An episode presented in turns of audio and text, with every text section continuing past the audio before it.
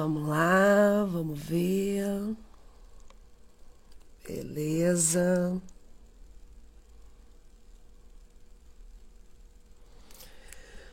Começando aqui, pessoal. Arrumando aqui para receber o enfermeiro Fabiano.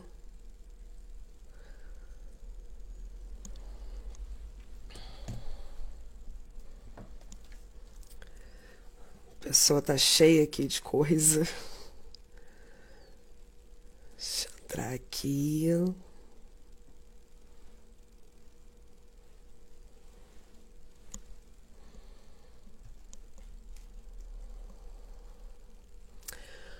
Fabiano, deixa eu te chamar aqui, meu amigo. Pera aí. É preciso da ajuda aqui dos universitários. Empresta seu dedo aqui, Léo. Puxa aqui. Como é que eu faço isso? É aqui, onde ele entrou, convida. Vai descendo.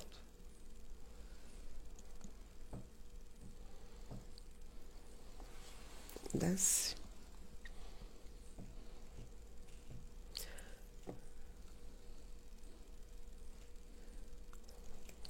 Fabiano, tô te chamando aqui, tá?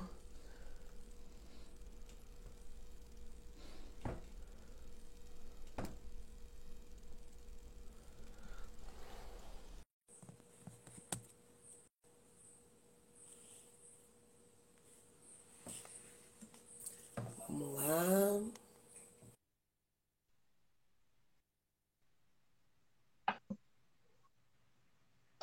Já tá o convite aí. Fabiano, dá um ok aí. Ei, Cita, boa tarde, tudo jóia? Oiê! Vira a câmera aí pra gente poder se ver. Ela deve estar pro outro lado. Pois é, seu amigo aqui está meio Ei! perdido. Que bom te querido. ver! Nossa, que legal, muita saudade, viu, Cissa? Eu também. Como é que tá o tempo aí? Muito gostoso, não tá frio, tá bem agradável. Bom, Sucupira tá daquele jeito que você conhece bem, né? Então, estamos Exatamente. congelando. É, tem Fabiano. notícias do frio. Ô, primeiro quero te agradecer muito por estar aqui compartilhando esse tempo com a gente, porque eu fiz uma lista de várias perguntas para você. E para quem não Certo. conhece a nossa história, eu e Fabiana, a gente já tem 20 anos de amizade, né? Que é o nosso tempo de Verdade. formação. Então, somos aqui de Teresópolis, nos formamos aqui e os dois resolveram ir para o mundo, né? Essa foi a nossa diferença. A gente foi para o mundo e você trilhou um caminho então enorme. É isso que eu quero compartilhar com todo mundo aqui hoje. Vou começar com a seguinte pergunta para você. Quer se apresentar? Quer falar alguma coisa para o pessoal que está aqui com a gente? Ah, Cissa, é um prazer muito grande, né, poder estar nos encontrando aqui através da rede social. Esses 20 anos, né, se passaram muitas histórias nas nossas Oh. vidas. E eu sou aí de Teresópolis, né, natural de Teresópolis, minha família mora toda aí. E há praticamente 20 anos estou aqui na Bahia, né, na saúde pública, na saúde privada. E agora tendo essa oportunidade de partilhar um pouco do, da nossa trajetória até hoje aí com a amiga Cissa. Mandar um beijo para Juliana também, amigona de Teresópolis, da nossa turma, que está presente. E é um prazer muito grande a gente poder compartilhar, né, Cissa, esse trabalho que você tem desenvolvido, que você tem assim se engajado de levar tantos temas re relevantes para a saúde pública, temas às vezes negligenciados pela sociedade, por políticas públicas também. Eu te acompanho e vejo a sua maestria que você faz isso. Então, para mim é uma honra muito grande de poder estar junto com você nesse bate-papo aí.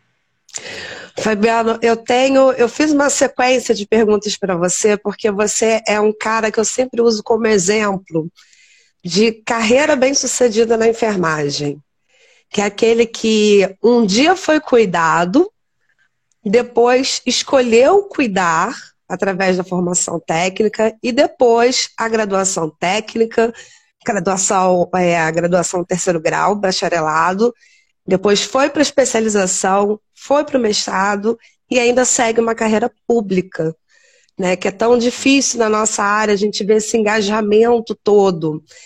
É, eu queria. A primeira pergunta: por que, que você resolveu fazer enfermagem? Sim, essa enfermagem já na minha vida, já desde criança. Né? É, eu não gosto muito de vitimizar com a minha história de vida, do acidente que eu tive quando criança, sofri queimadura de terceiro grau em cabeça e pescoço. E de quatro anos da minha vida em diante, até a minha idade adulta, aos 17, 18 anos, foi indo e vindo de hospitais para poder fazer cirurgias. E eu sempre falava para minha mãe que eu queria ser enfermeira quando eu crescesse. Minha mãe sempre me incentivou muito, foi uma incentivadora para que isso acontecesse. E foi acontecendo aos poucos, né? Eu tenho assim uma base que você sabe da minha família, minha mãe é uma pessoa, um exemplo que eu tenho na minha vida. Ela sempre me incentivou. E por ela sempre ter me incentivado, ter me ajudado, estado do meu lado nesse todo o processo, eu fiz o curso de auxiliar de enfermagem em 1995. Aí eu fui trabalhar no Hospital das Clínicas, trabalhei lá por um período, e depois fui trabalhar na Beneficência Portuguesa por, um bom, por longos anos, até me formar. E me formei junto com você, né? de lá para cá aconteceu muitas coisas, mas o que me trouxe mesmo para enfermagem foi a vivência com a minha própria história de vida. Foi o tema da minha monografia também, né? Acidente na infância. Né? É o contexto da prevenção de acidente na infância, né? o papel do enfermeiro nesse, nesse processo. E a enfermagem sempre teve é, na minha vida e eu sou muito feliz por ser enfermeiro, sou muito entusiasta da nossa profissão e acredito que nós podemos fazer muito para ter uma profissão digna, de qualidade no nosso Brasil. Mas eu não me vejo fazendo outra coisa. É a mesma coisa que eu falo para todo mundo, Fabiana. Assim, ah, se você voltasse aqui, qual outra profissão você faria? Eu não consigo me enxergar em outra profissão. Não tem como. E eu acho bacana a gente mostrar para os outros, porque a gente ainda passa por situações do tipo, nossa, você é tão bom na enfermagem, por que não fez medicina? E a gente fala, não, eu sou bom na enfermagem porque eu gosto da enfermagem, eu não quis fazer medicina. A gente ainda tem esses pequenos conflitos aí de linguagem que as pessoas agora, depois do Covid, talvez estejam enxergando melhor a enfermagem, o nosso papel, né? Porque a gente recepciona o paciente, a admissão é nossa, a alta é nossa, é tudo com a equipe de enfermagem. E a gente deixou de ser o pessoal do jaleco branco para ter o nome ali, enfermagem. Eu acho que o Covid, mesmo com todos os seus problemas, deu essa visibilidade para todos nós. E aí, já entrando nisso, é, a primeira pessoa que me falou sobre Fabiano Contarato né, foi você. E foi você que começou a buscar pessoas para falar sobre o piso da enfermagem. É, eu queria que você falasse um pouquinho para a gente de como foi essa sua ida para a carreira política. Qual foi a tua inquietação para você seguir para a carreira política? É, Cissa, a enfermagem ela nos traz essa, esse convite dioturnamente. Né? Nós precisamos ocupar os espaços, nós precisamos mostrar que a enfermagem ela não compete com outra profissão, ela é uma ciência, ela é uma profissão que tem seus pilares técnico, científico, e a gente precisa ocupar os espaços, seja no executivo, no legislativo, seja no município, no estado, seja no Congresso Nacional. A gente precisa ter é, profissionais que entendam e conheçam a, a profissão, lembrando sempre de defender os pilares da enfermagem e de defender também uma política pública integrativa de equipe multidisciplinar, a qual a enfermagem faz presente. Ontem mesmo nós estávamos é, comemorando o encerramento da Semana da Enfermagem na unidade de alta complexidade de oncologia, a qual eu estou diretor no momento, e eu disse isso: se nós tirarmos a enfermagem do processo de trabalho da saúde pública ou da saúde privada, a saúde para. Apesar de sermos uma engrenagem que cada um no seu espaço, da sua ciência, vai desempenhar, mas tem serviços que são privativos à enfermagem que faz com que a saúde anda. Mas mesmo assim a gente sente falta da presença do profissional de enfermagem, seja ele enfermeiro, seja ele técnico de enfermagem, nos parlamentos. Nós não temos enfermeiros no Congresso Nacional, no Senado, temos no, no Congresso, mas não temos uma representatividade com a Isso, quantidade. Né? A gente não tem representatividade. A sensação que eu tenho é essa, porque quando a gente olha para a enfermagem, a gente vê que assim é um volume muito grande dentro da área da saúde. Nós somos 60% da mão de obra, né? E desses 60%, Sim. nós somos altamente inclusivos na nossa categoria, porque nós temos a maioria de mulheres, de negros, é, o público LGBTQIA também consegue seguir muito bem dentro da Sim. carreira de enfermagem e ter sucesso. Dificilmente vai passar por uma homofobia, uma transfobia. Então, a gente é muito inclusivo, mas a gente não é representativo. A gente ainda Concordo não vota no nosso colega. E eu acho que é essa bandeira que a gente tem que levantar agora com toda força. Porque se a gente movimenta. Eu digo que esse ano de 2000. Fala, pode falar. É, eu digo que nesse ano de 2022, com a pandemia, com todo o processo que a gente vem vivenciando, é o ano da enfermagem, tanto com a questão da aprovação da PL 2564, agora estamos aguardando ser sancionada, mas independente de PL, independente dessa luta de valorização profissional, mas falando da questão da pandemia, a enfermagem do mundo inteiro e do Brasil mostrou a sua cara e mostrou que ela é importantíssima para o processo de saúde e doença da população e é o ano da enfermagem. Então, a enfermagem ela precisa se acordar no contexto político, ela precisa é, se ver nesse processo político e precisamos de mobilizar a nossa sociedade para que nós tenhamos é, representatividade da enfermagem nas câmaras municipais de vereadores, no, nas assembleias legislativas dos estados e no Congresso Nacional. Nós precisamos de ter nomes no Brasil que luta pela causa, porque esses espaços são vazios, há um distanciamento muito grande do profissional, que são mais de 2 milhões e 500 mil profissionais no Brasil, e só precisa de entender e valorizar a nossa categoria. Quem tem que valorizar somos nós, juntamente com a sociedade. Eu, eu acho que agora você tocou num ponto fundamental. Eu sempre questionei muito que a enfermagem não se autovalorizava. A gente se colocava muito num papel de sofredor da situação. Eu acho que a gente está no momento agora que todo mundo já entendeu que somos a maioria na assistência, e a gente pode colocar para frente o que a gente quer, o que nós entendemos como qualidade, tanto para a nossa qualidade profissional, quanto para a qualidade do paciente que a gente vai vir a receber.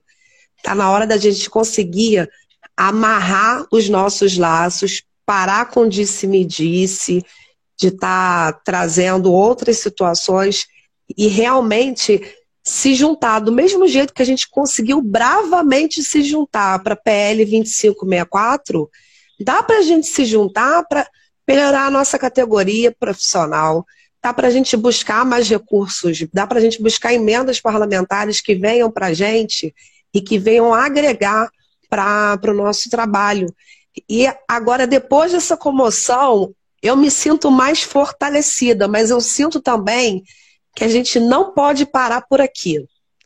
Eu acho não, que isso é fundamental. A gente não pode parar por aqui. E a maioria dos profissionais de enfermagem tem uma coisa muito bacana, você vive isso e eu também, é que a gente atua em áreas distintas, né? A gente Sim. vai para frente do, do atendimento da atenção básica, depois vem para dentro da divisão de enfermagem, depois vem para dentro de hospital. Como é que é essa tua vivência dentro da assistência de enfermagem, Fabiano? Divide um pouquinho isso com a gente, principalmente para a galera que está chegando agora, para ter ideia de como é versátil a nossa atuação. Olha só, Cissa, a nossa atuação ela é muito dinâmica, né? É, lidar com o processo de saúde e doença, nós temos dois pilares. O pilar da prevenção, que quando a gente trabalha na atenção básica, a gente tem a oportunidade de trabalhar o pilares da saúde da criança, a saúde da mulher, do idoso, é, políticas públicas antes do tabagismo, obesidade, enfim, é, tuberculose, hanseníase, hipertensão arterial, é, equipe multidisciplinar tratando e elaborando planos de cuidado para a comunidade, você consegue trabalhar os pilares da imunização, da importância da vacina.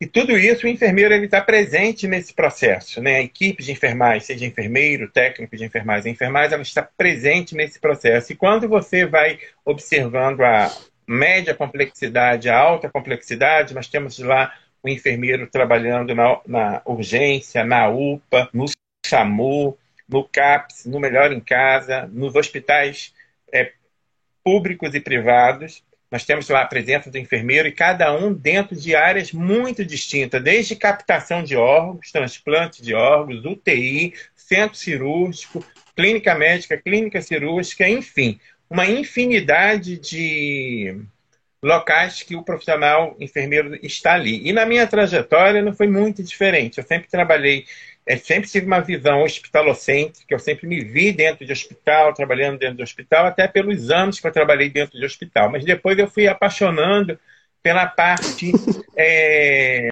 administrativa da profissão. Né? Parece que chama a gente, né? Tá, é um chamado, tipo, Exatamente. tipo, vem! Vem, e você acaba vendo que é importante ter um enfermeiro, administrador dentro das instituições, porque nós temos um olhar holístico de todo o processo e podemos contribuir para o crescimento tanto técnico assistencial e o conhecimento também de administração na área da saúde, com todo o conhecimento que a gente adquire na nossa graduação e também adquirimos no, naquilo que nós escolhemos a nos especializar no longo da nossa caminhada, trajetória profissional. Mas a enfermagem ela está presente em vários, é, em várias práticas que não tem outro profissional para substituir. Isso tem que ficar claro que é, é isso privativas da enfermagem. Que eu acho que o pessoal tem que começar a entender, porque a gente vem de uns anos para cá é, com outras categorias reivindicando práticas são exclusivas nossas. Né? E Sim. aí a gente sempre vê o COFEM e o COREM envolvidos nisso, nessa atuação, para, ó, vamos parar aqui, porque isso aqui é privativo da enfermagem, não é de outra categoria profissional. A gente está vendo Sim. agora essa movimentação do COFEM com o COREM, que eu acho que é uma movimentação que está vindo de pouco tempo para cá, está sendo muito mais ativa, né? A gente vê, principalmente pela movimentação da PL, a gente vê que houve uma integração, isso foi muito bacana, porque a gente precisa dessa união entre os conselhos regionais, porque a gente tem que falar a mesma língua, né? A minha atuação aqui em Teresópolis tem que ser tão, ou, tão bem supervisionada quanto a sua atuação aí na Bahia. Então a gente tem que ter essa integração para poder falar a mesma língua. Eu acho uma coisa muito bacana que você falou, a sua parte como administrador hospitalar traz para mim é, várias coisas que tem gente que não faz ideia, que enfermeiro participa de licitação pública, né, e chamamento uhum. público para poder fazer compra de insumo, compra de material. É ele que vai ver a logística, por exemplo, de quando for implantar uma unidade básica de saúde, qual vai ser a população, quantas pessoas vão ser contempladas com aquele serviço, quais são os serviços que precisam ser oferecidos. Então, a carreira de enfermagem, ela tem um leque muito grande de atuação, muito grande. E aí, dentro disso, eu sempre gosto de falar que, assim, a gente já passou, a gente, a gente transcendeu o cuidar, né, que a gente sempre, qual é o verbo da enfermagem? Cuidar. Eu acho que a gente cuidar. agora é o evoluir. A gente evolui o nosso paciente. A gente evolui o nosso trabalho, literalmente, né? Então a gente vê esse crescimento, a gente vê o crescimento do paciente quando ele entra com a patologia no hospital e consegue ter uma alta, estando bem de saúde, assim como acompanhar uma comunidade que não tinha informação e agora recebe uma educação continuada da equipe de enfermagem.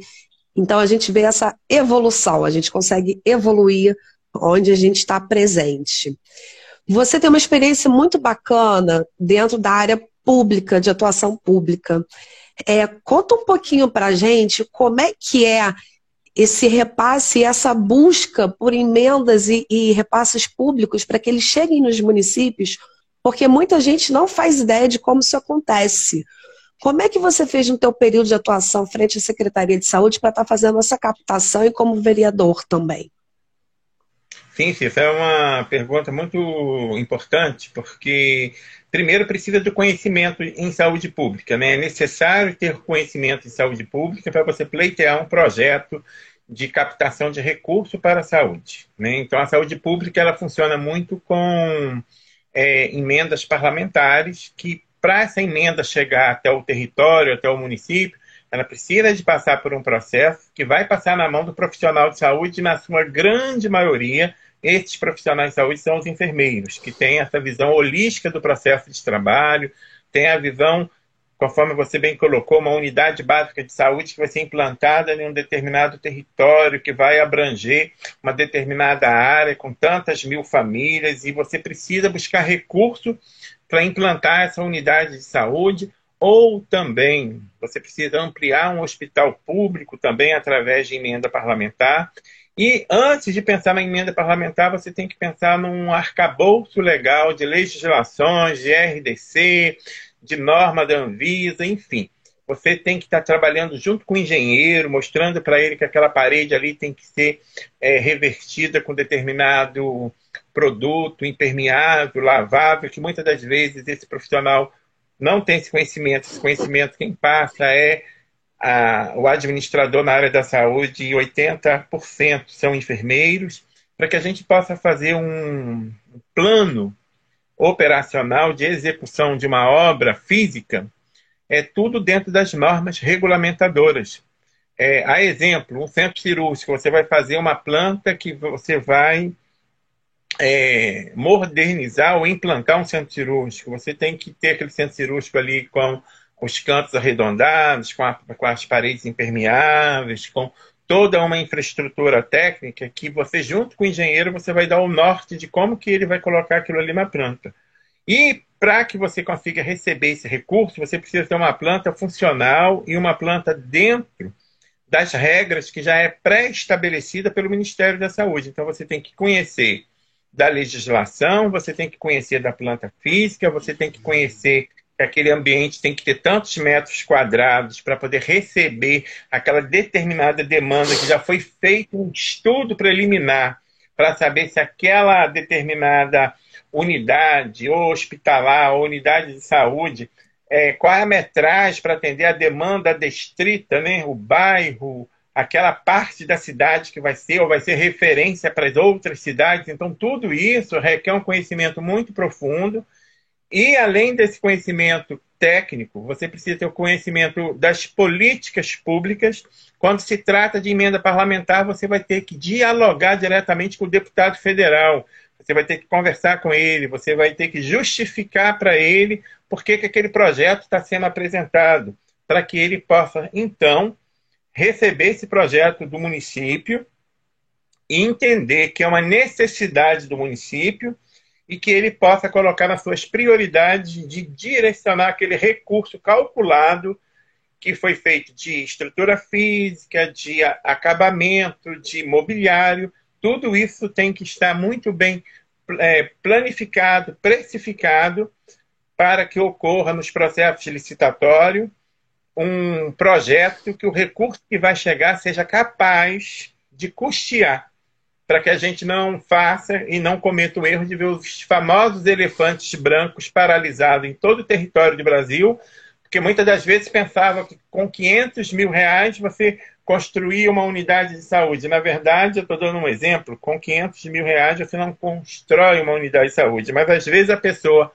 é, sem embasamento técnico, científico, operacional, de logística, financeiro, acaba solicitando emenda parlamentar e não consegue concluir, concluir a obra. Então, desde quando eu entrei na saúde pública, eu acompanho esses processos de perto, já fiz muitos projetos de construção de unidade de saúde, de CAPS, de centro de especialidade odontológico FEL, unidade de saúde da família, ampliação de hospital, é, estando de frente nesses processos, tanto aqui na Bahia quanto no Espírito Santo. E é um aprendizado, porque as diretrizes vão mudando e você tem que se acompanhar E aí as pessoas falam assim, ah, Fabiana, mas isso é serviço de enfermeiro? Eu falei, também é Também é, também é. Também é. Porque você tem que. Primeiro que você tem que ter a visão da ponta, de ser um bom assistencialista para poder entender qual é o processo desde da, do planejamento de receber um paciente na sua unidade, saber que ele vai chegar numa recepção, ali ele precisa ser acolhido, ali vai precisar de, de mobiliário, vai precisar de consultórios, vai precisar de farmácia, vai precisar de uma copa, de banheiro adaptado, enfim. Todo um processo de é, descarte correto de resíduos que são é, gerados para essas unidades de saúde, tudo isso você pensa em antes da unidade de saúde existir, você pensa isso no planejamento operacional da planta. E eu vejo que vários profissionais têm a capacidade de executar, mas eu digo que o enfermeiro ele tem essa capacidade de executar com perfeição, porque o enfermeiro já foi o profissional que estava lá no, na, na, atenção básica no PSF, ou já esteve lá no hospital, ou teve experiência entre um e outro.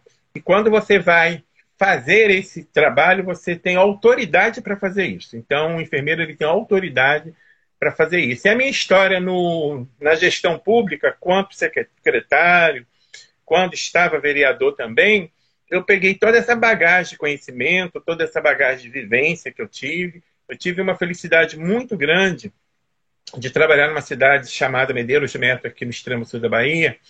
Estive lá secretário durante quatro anos. Eu aproveito a oportunidade de mandar um abraço para Alain, que é um enfermeiro excepcional que está aqui conosco. Trabalhou comigo lá na época na atenção básica.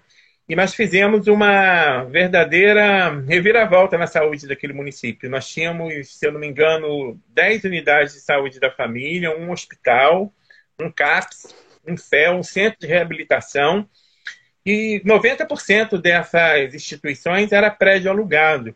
Em quatro anos, nós conseguimos fazer projetos com emendas parlamentares, recurso próprio do município, e nós entregamos a nossa gestão no ano de 2018 com 100% das nossas unidades de saúde da família, prédio próprio, Nossa. com uma infraestrutura com uma infraestrutura dentro do, do padrão do Ministério da Saúde.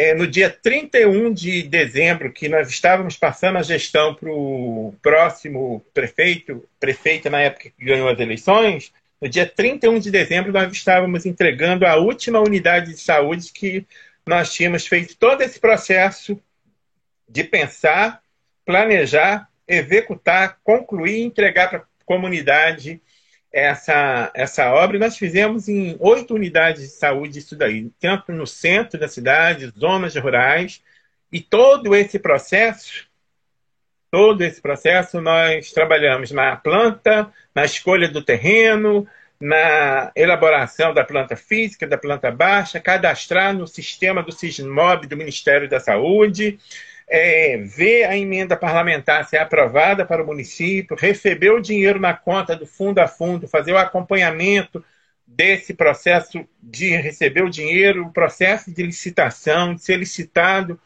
todos os equipamentos para edificação dessas unidades e depois acompanhar a aplicação desse recurso, adquirir o material, fazer a prestação de conta desse recurso no município para a Secretaria Estadual de Saúde para o Ministério da Saúde ter a prestação de conta aprovada e ter a oportunidade de fazer novos pedidos para novas unidades de saúde. No, no final, foram oito unidades de saúde, uma Nossa. reforma e ampliação de um hospital. Então, isso tudo requer o quê? Conhecimento e estudo. Né? Nós temos que estar sempre buscando é, estudar. A gestão pública ela te pede isso e muito desprendimento, né? Eu não sei. Saber de quem sabe, ter humildade de perguntar, de aprender e de aplicar na prática. Dá certo. Precisa de ter boa vontade de bons gestores para que esses planos possam sair do papel e se tornar realidade.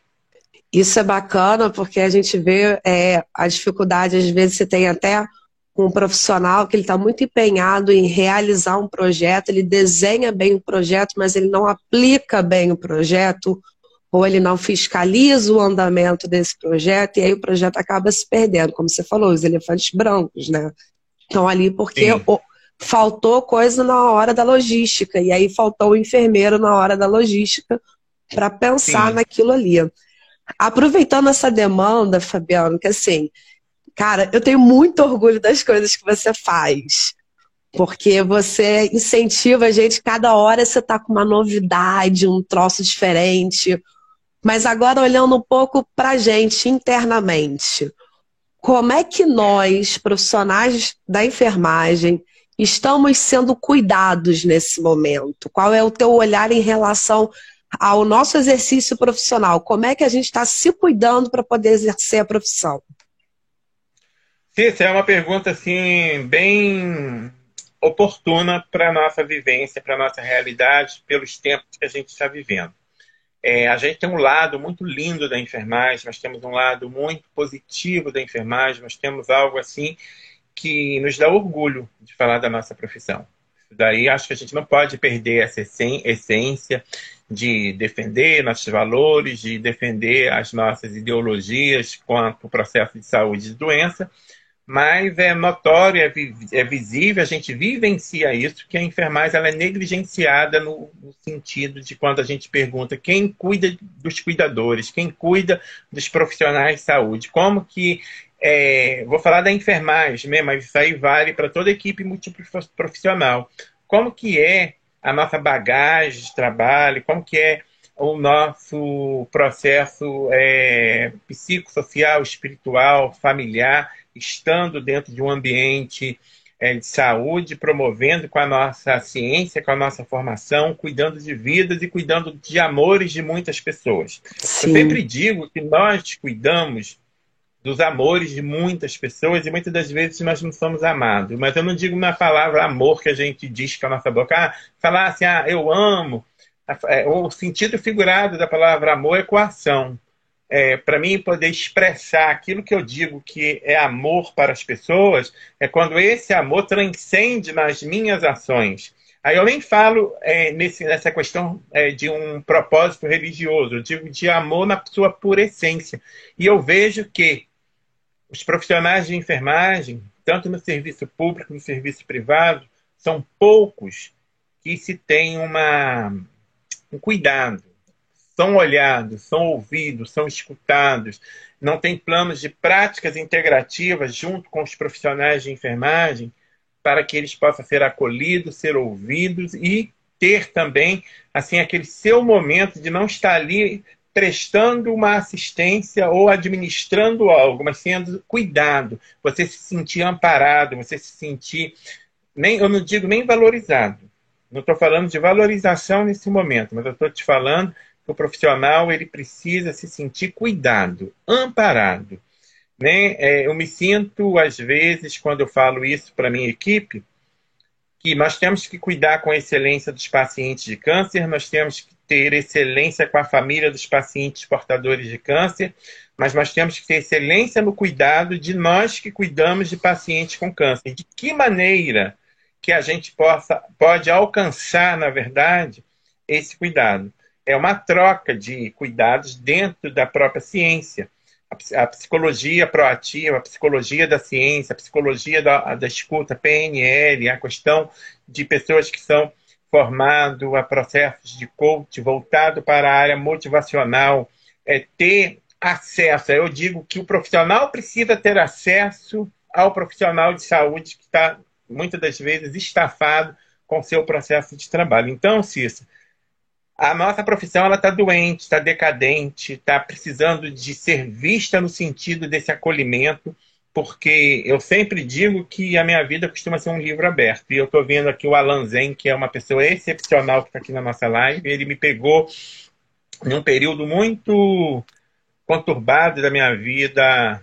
Alguns anos atrás, eu tinha vencido câncer, teve pandemia, é, obesidade, depressão, fazendo tratamento psicológico, tomando medicamentos para é, como é que se diz? Medicamentos é, psicoativos. psicoativos para me poder sair das crises existenciais que eu estava vivendo e parte dessas crises estava voltada pela minha própria profissão, estafamento mental, é, muita responsabilidade, vendo pessoas morrendo e você sem poder fazer muita coisa, e isso foi me consumindo de tal forma que quando eu vi eu precisava de atendimento profissional para me sair dessa crise e hoje poder estar tá de volta ao trabalho, um trabalho árduo também, né, que está diretor de uma unidade de alta complexidade de oncologia. É um desafio para minha vida, que venci o câncer, é um desafio como profissional. Se alguém me perguntasse, ah, Fabiano, você está trabalhando numa unidade de alta complexidade de oncologia, não era o que eu queria para a minha vida, se fosse uma questão de escolha naquele momento, mas hoje eu vejo que eu posso muito contribuir com essa nova realidade que eu estou enfrentando, mas com um embasamento é, de vivência muito presente na minha vida. E eu vejo que nós precisamos cada vez mais do que você me perguntou, de ser cuidado. E isso aí a gente precisa promover rodas de conversa, nós precisamos provocar nos pelo menos o diálogo, eu acho, conversa, é, eu acho que você partilha, tocou no né? ponto, assim. A gente precisa provocar isso, porque é, eu também, assim, gente, para vocês terem ideia que estão aqui, eu e Fabiano, a gente não sincroniza as nossas crises, mas elas acabam acontecendo sincronizadas. Né? Você veio, teve abatimento com a depressão, eu também tive, tive transtorno de ansiedade, né? aquele pós-Covid, que você fica rezando para seus funcionários estarem bem, para pacientes também, e você chega em casa e deixa a roupa do lado de fora, aquele vucu-vucu todo. E aí a pressão de estar tá querendo oferecer o nosso melhor, entregar no prazo certo, ser responsável por uma equipe inteira, né, a qualidade de vida dessas pessoas, isso vai vai sendo sugado da gente e uma hora a gente se perde nisso e tem que aparecer alguém para dar ajuda, porque a gente precisa literalmente ser resgatado da onde a gente está se afundando. A gente quer tanto cuidar e a gente não se cuida. Hoje, por exemplo, eu também, depois da minha crise de ansiedade, eu, eu aprendi a me cuidar e me colocar como prioridade para poder cuidar dos outros, que também tem isso. Então foi muito difícil o período, eu fiquei um período bem trash pesado. Eu ainda estou licenciada. Vou voltar aos pouquinhos, porque agora tem um transplante de córnea que acontece essa semana. Vivo SUS. Então eu Vivo vejo. SUS. Vivo SUS. E eu vejo dificuldade, porque eu sempre recebi todos os meus colegas de equipe muito bem. E muitas vezes eu procurei o acolhimento dentro da empresa e tal, e não tive. Não tive. A gente realmente estava lá para bater meta, vamos lá, e na hora do ó, oh, eu preciso de ajuda. E não tinha. Eu acho que isso é uma coisa que a enfermagem tem que aprender: é pedir ajuda e Sim. dar o suporte. Que eu acho que isso é uma coisa isso, que está faltando. Isso que você disse, é, eu acho que a vivência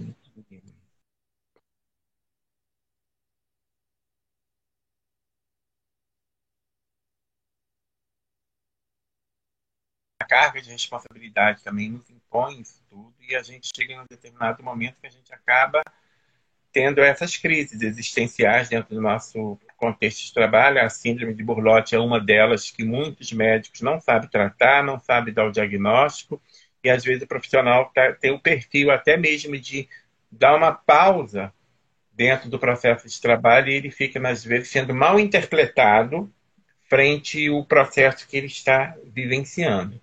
Eu te digo que eu fui assim, pegando a tua fala, que deu uma pequena travadinha e eu, eu adentrei.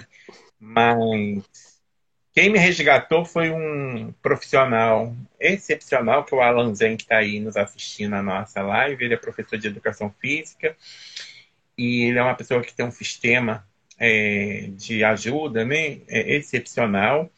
E eu já acompanhava ele há mais de um ano na rede social. Aí um belo dia resolvi bater um papo com ele. Aí a gente fez um, uma videochamada, conversamos. Eu entrei no plano de acompanhamento com ele e foi assim, fora do meu meio.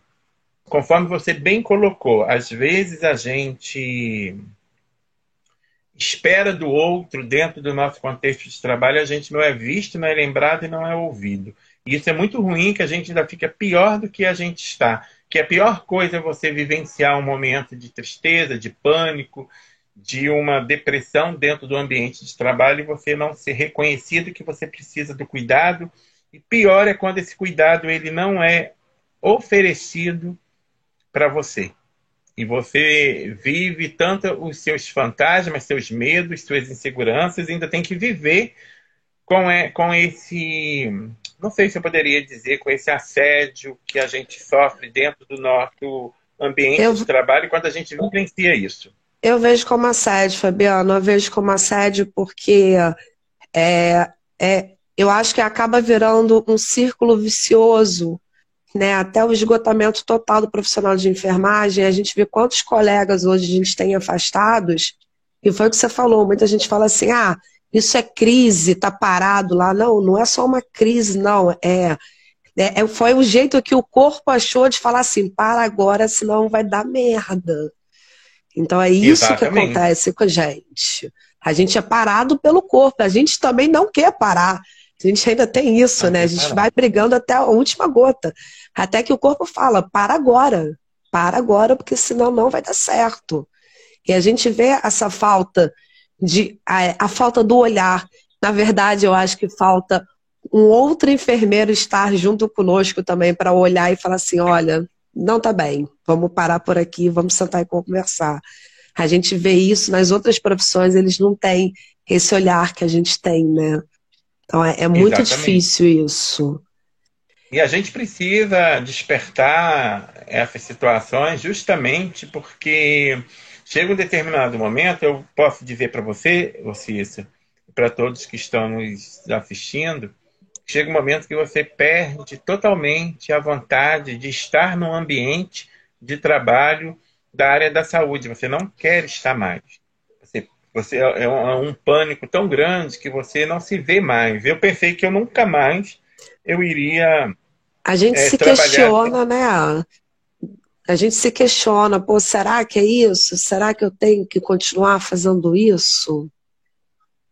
Peraí que deu uma travada, Fabiano, repete para mim eu digo que às vezes a gente até se questiona mesmo se a gente quer voltar para executar a nossa profissão, a gente pensa que às vezes a gente já contribuiu o que tinha de contribuir, a gente pensa em mudar de profissão, mudar o rumo da nossa vida dentro da nossa profissão, mas na verdade a gente precisa entender que a gente precisa estar sendo cuidado e tratado dentro desse desse processo. Esse processo ele é muito doloroso para todos nós. Eu, eu, quero aproveitar aqui e falar para Leandro, que é um psicólogo, amigo, professor que está aí. É um cara super gente boa. Ele também, o pai dele faz tratamento lá no nosso centro de oncologia, uma pessoa excepcional. Conheço a irmã, já conhecia ele de longos anos aqui de Teixeira de Freitas. E ele é psicólogo e a gente já trocou muitas ideias sobre essa questão do cuidado, de cuidar de quem cuida, tanto também da área do magistério, essas coisas todas, enfim.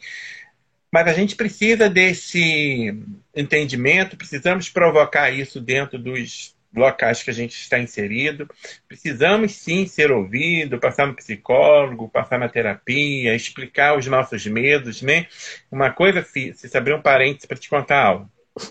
A gente que trabalha na na média, na alta complexidade de oncologia, toda semana nós perdemos pacientes. Mas toda semana nós temos pacientes que têm alta por cura.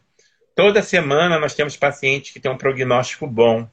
E o setor, às vezes, ele é fadado à morte. A própria sociedade pensa que as UNACONs é um setor que vai só pessoas que vão morrer por ali. Eu sou prova viva que isso não é a realidade que eu passei por lá, fiz quimioterapia e tive quase dois anos tratando, e hoje estou aqui conversando com você, graças a Deus e a ciência recuperado. E a gente carrega também esse peso no, no ombro de desmistificar isso dentro da sociedade, que a, os centros de alta complexidade de oncologia é um lugar que promove a vida, a vida dos nossos pacientes com câncer, e nem todos eles vão, vão falecer, eles vão ter sim um prognóstico de melhora ou talvez até de cura. E isso para a gente que é profissional da área, a gente também sente uma agonia muito grande, porque você precisa trabalhar com a família, explicar para a família que não é para viver o luto antecipado, que não é para e assim para nós profissionais também. E eu me vivi durante um bom tempo em um luto da minha própria profissão, porque eu já achava que eu não queria mais trabalhar é, na área da saúde, tão pouco na saúde pública. Isso foi um processo, um processo de aceitação, um processo de entender que eu estava precisando ser cuidado, precisando de tanta coisa na minha vida que hoje eu consegui me reconectar novamente mesmo com a própria profissão. Eu acho que isso é, é fundamental. Espera que deu uma cortadinha aqui, Fabiano. Pronto.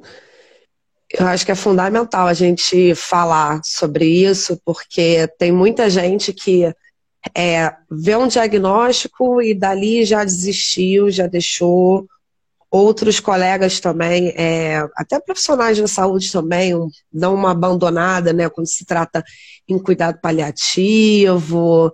Então, hum. a gente tem que mudar essa nossa concepção. Eu falo para todo mundo assim: é, eu gosto quando um paciente me pede para estar com ele até o fim, quando já existe um prognóstico, porque eu vou estar com ele realmente até o fim. É muito difícil, não é fácil, mas eu não é entendo é que é o momento que a enfermagem também precisa estar ativa. Então, o meu, meu lema é ninguém morre sozinho, né? A gente tem que estar junto. Sim. E a gente carrega esse peso porque a gente está junto com o paciente, mas quem está junto com a gente? Exatamente. E aí, do mesmo. Quando você falou agora do Leandro, eu também vou falar da Patrícia, que é a minha psicóloga e que segura minha mão. Sem ela, não conseguiria ter saído do buraco que eu entrei, porque eu fiz o mesmo processo que você, Fabiano. Eu questionei a minha atuação, eu questionei a minha escolha pela profissão. Eu questionei tudo. Aí eu lembrei da nossa queridíssima, já afinada, Reginha. Reginha Sim. veio na minha cabeça. Saudosa professora. Nossa, e não tem como a gente lembrar dela e não olhar na cara dela a alegria que ela tinha de falar que era enfermeira. Né? E aquilo Verdade. assim, ela latejava. E eu lembro que quando eu vim para Teresópolis, é, já formada, já trabalhando, vim aqui numa festa de formatura e ela tava. Ela veio de longe, ela, Cicinha, você tá aqui, cadê Fabiano? Cadê Juliana?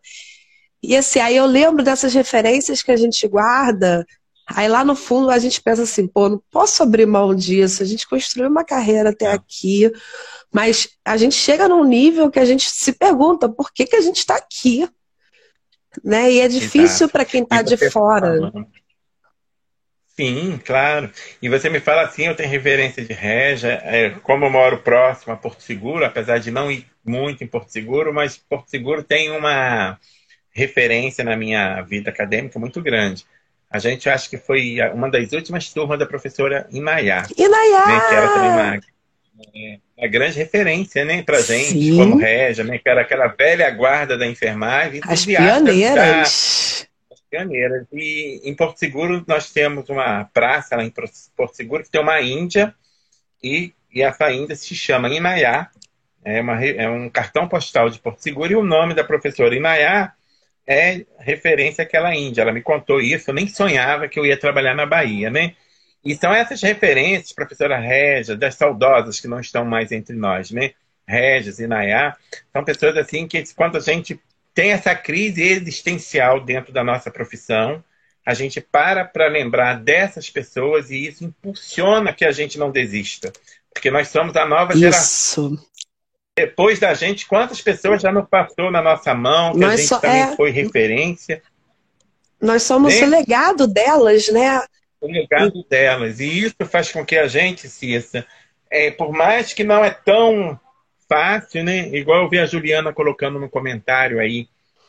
Não sei se a Ju está com a gente ainda, mas ela colocou lá no comentário: ah, os enfermeiros também trabalham em outras áreas, como enfermeiro do trabalho, em empresas, em fábricas, Sim. enfim. É verdade. Nós estamos presentes em todas as nossas. A nossa profissão está presente em vários processos de trabalho. Quero aproveitar também mandar um abraço para algum colega aqui do Gigantes da Enfermagem que escreveu tal Gigante. O pessoal do Gigantes entrou aqui também. Vou mandar um abraço para eles.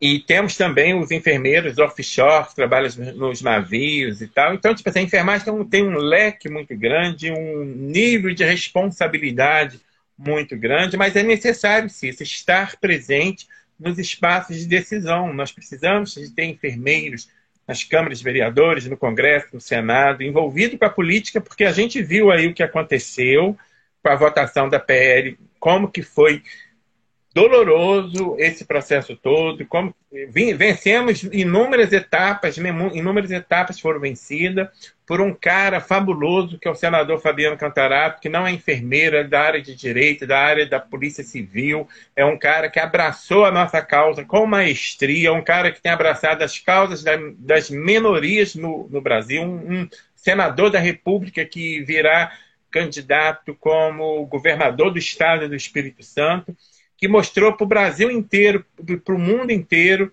que a enfermagem brasileira merece ter respeito e dignidade. Então, isso tudo é, a gente recebe de uma pessoa que teve a cunhada enfermeira e não é da área, mas abraçou a nossa causa. E nós temos que ter esse entendimento de estar nesses espaços também para poder construir com mais suavidade novas políticas públicas para a nossa profissão.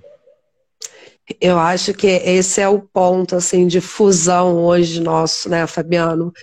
É, eu também acabei vindo para um processo exatamente no momento de vulnerabilidade. Eu vi que existiam outros grupos tão vulneráveis quanto que eu estava, que não tinham assistência. Por isso que sim, hoje eu estou fazendo um atendimento exclusivo ao público LGBTQIA e eu faço questão de levantar essa bandeira, porque eu me incluo neles, é, e hoje eles estão marginalizados na assistência, a gente não tem políticas públicas que trabalham diretamente para eles, mas cabe a mim, a você, a todos nós que estamos aqui agora, criarmos essas políticas e colocarmos em prática. E para isso vale repetir, por isso que eu vou ser incisiva com isso aqui tem que ter vereador da enfermagem, tem que ter deputado estadual e federal da enfermagem, tem que ter senador da enfermagem, porque a gente precisa de um volume de representatividade para que as políticas sejam feitas, votadas, aprovadas e aplicadas. E aí, então, sempre a fiscalização em cima disso, que é isso que acontece muito. A gente tem lei que não é aplicada e a gente tem que ter aplicabilidade dessa legislação. Isso é fundamental. Você também veio buscando, pô, implantar oito centros de atendimento numa cidade com estrutura própria. Isso é um feito, é um marco, né, Fabiano? Isso é um diferencial enorme. A gente vê quanto se gasta aí com imóveis públicos sendo alugados e esse dinheiro poderia estar indo para outras coisas. Não que você fez foi um milagre praticamente. Mas por quê? Você foi lá buscou, fez, é, foi buscar legislação, foi buscar quem fizesse planejamento, foi atrás dos deputados, foi atrás das emendas. Você não sossegou enquanto não teve. Eu acho que o nosso futuro agora vai ser exatamente esse: ir buscar também é, políticas públicas para as demandas e também para nós, profissionais da enfermagem. Exatamente. Eu acho que isso aí consolida é o meu desejo, sabe? Essa tua fala aí é o meu desejo. Nós temos que ser útil com a nossa profissão para a sociedade, é, entregar para a sociedade o melhor que a gente pode estar entregando para a sociedade e estarmos presentes também é, nas tomadas de decisão a nível municipal, estadual e federal e ter também, né, dentro desse contexto, política pública de cuidado com quem cuida, né, com a enfermagem, com a equipe multidisciplinar, Exato. criar mecanismos que não é difícil, na verdade, criar essas redes de cuidado, porque nós já, já somos a própria rede. Nós temos que pegar aquele que está melhor, que pode é, auxiliar aquele que necessita de um, de um cuidado, de ser ouvido, um psicólogo, uma terapeuta, é, a equipe multidisciplinar ter uma rede de cuidado para quem cuida, que não quer dizer que vai ser só para enfermagem, mas vai ser para todo profissional de saúde. Então nós temos que buscar essa, essa realidade. E aproveitando sempre a oportunidade, antes, né, estava jogando vôleizinho com o pessoal do, do grupo de teatro. É, eu, Erlão, o Diego, o Gelson estão aí também assistindo. Um abraço para eles. E falar de uma coisa importante, que é uma bandeira que você traz, Cissa.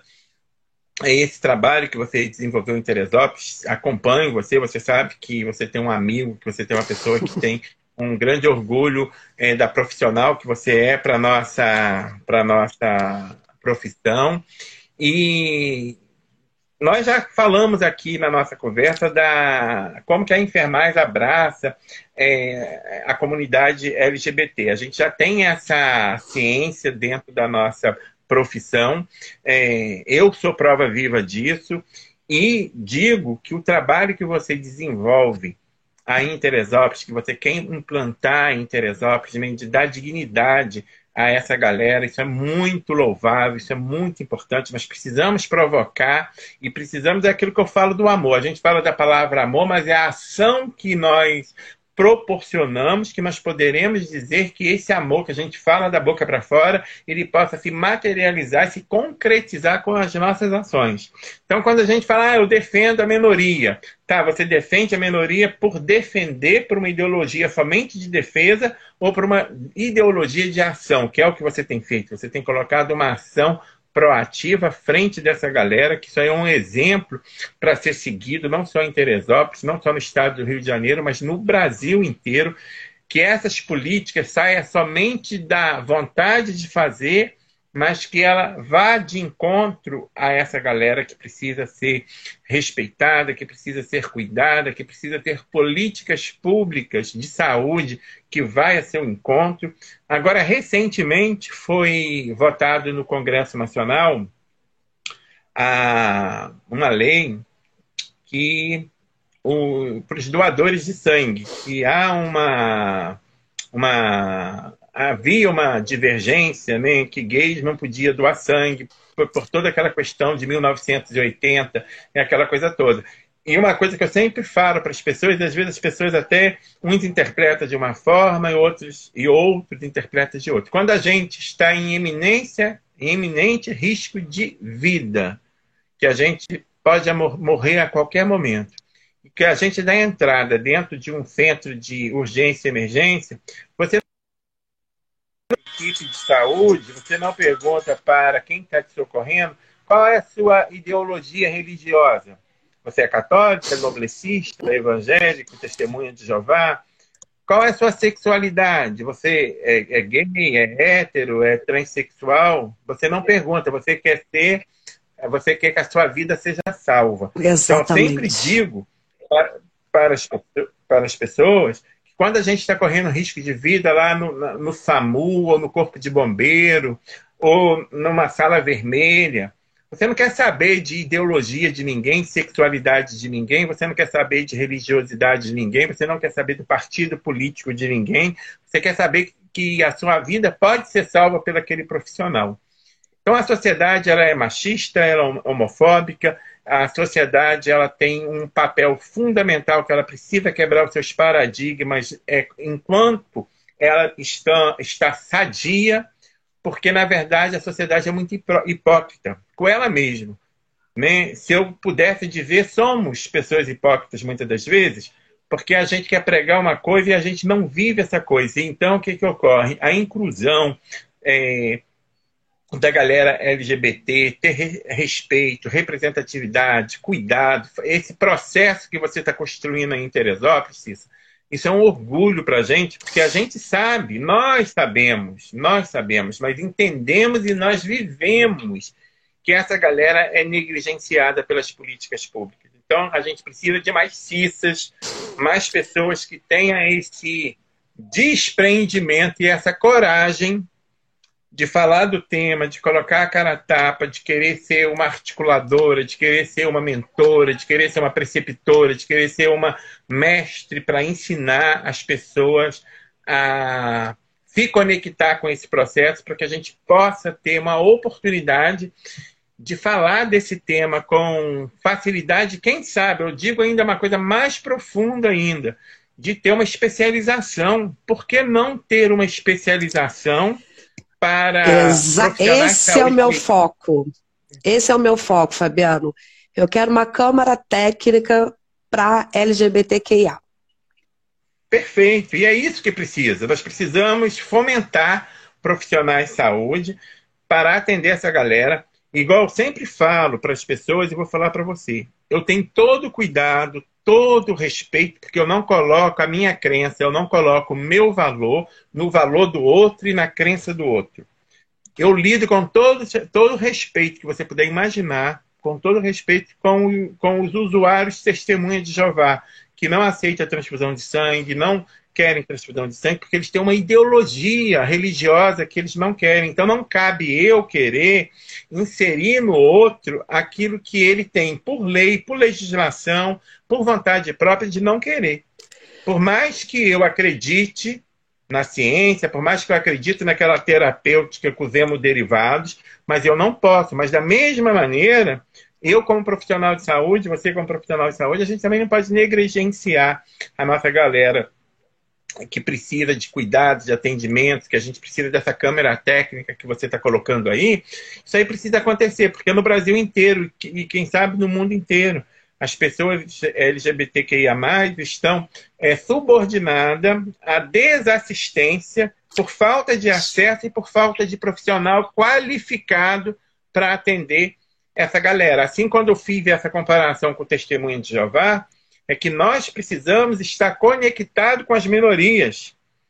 E da isso. mesma maneira que os testemunhos de Jeová têm isso lá na legislação, que nós profissionais temos a obrigatoriedade e a decência de respeitar o seu direito, na outra contramão nós encontramos uma minoria que é esquecida, que não tem política, que não tem quem acolhe. Então, Cissa, eu não vou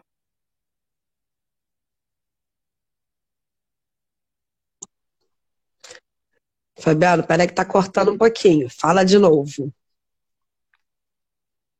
A minha pessoa para poder ajudar a ser um precursor desse processo para que isso possa ganhar visibilidade notoriedade dentro da nossa área, porque isso daí é algo que você faz, isso aqui é, vale a pena acreditar na nossa profissão, vale a pena acreditar que tem a enfermeira Cissa em Teresópolis, que tem essa causa, essa bandeira levantada e com profissionalismo, com ciência, com técnica, com acolhimento. Eu estava lendo lá o seu o seu o seu programa, né, a sua ementa do seu curso que você vai ministrar.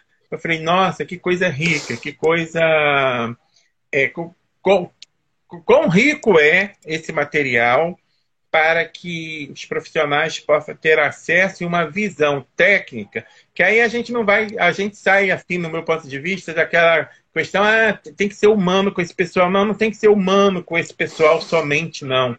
Nós temos que ser técnico com essas tem que ser pessoas. Técnico, proativo, ter competência. Sim. É isso também que eu bato nessa tecla, Fabiano.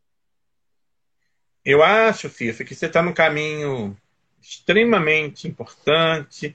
Uma pessoa extremamente capacitada é a tua cara é, lidar com essa forma da, da, maneira, da dinâmica que você tem para viver a vida, né? da dinâmica que você vê a vida, da forma que você é como profissional, como pessoa, entusiasta dessas situações. Eu fico assim muito orgulhoso, na verdade, de depois de 20 oh. anos poder chegar e conversar sobre esse tema com você abertamente e de ver que me orgulha muito e me deixa muito motivado para poder dar continuidade também no meu processo de trabalho, a maneira que você conduz é, assuntos negligenciados de tantos anos e da forma que você se coloca. Então, eu fico assim, orgulhoso no mesmo tempo, motivado e no mesmo tempo à disposição da tua pessoa para poder contribuir com esse processo que você está é, lapidando aí em Teresópolis.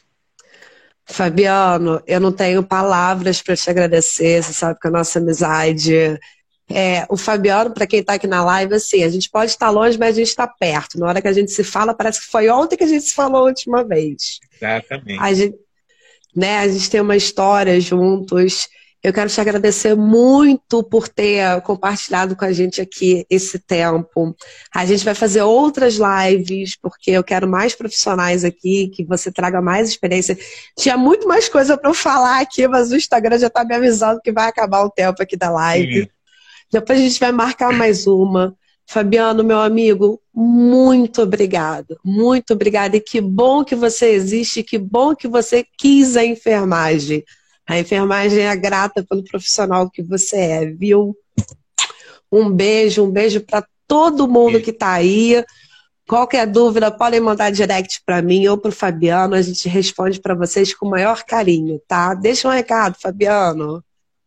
Cícero, um beijo muito grande, um prazer maravilhoso falar contigo, curtindo aí o frio da minha cidade natal, Teresópolis, que eu amo. Um abraço para todo mundo, para Juliana, para as pessoas que passaram por aí, Erlan, Diego, meu amigo Léo é, Juliana, tantas pessoas que eu vi passando por aí, Alan e dizer, Cícero, que eu estou à disposição, é um prazer sempre falar com você, aquilo que você disse, a gente tem uma sintonia muito grande, e eu tenho, assim, um orgulho de ser seu amigo, de ser seu colega de trabalho também, e de saber que a gente viveu aquele tempo maravilhoso na faculdade, e hoje a gente trilha caminhos é, excepcionais, e que faz toda a diferença para a vida das pessoas e para a nossa vida. Um beijo no seu coração, no seu esposo, nos peludinhos, que eu sei que você ama também.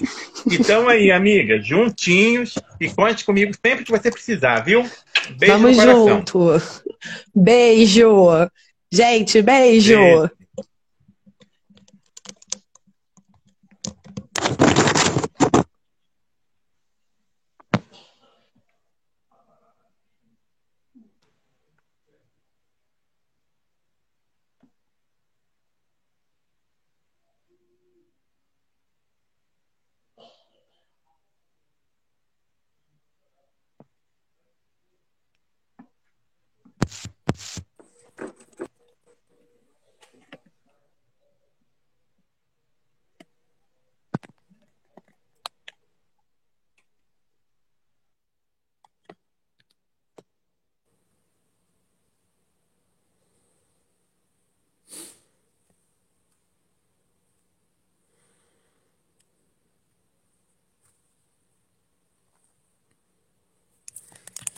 Gente, não consigo fechar vocês aqui.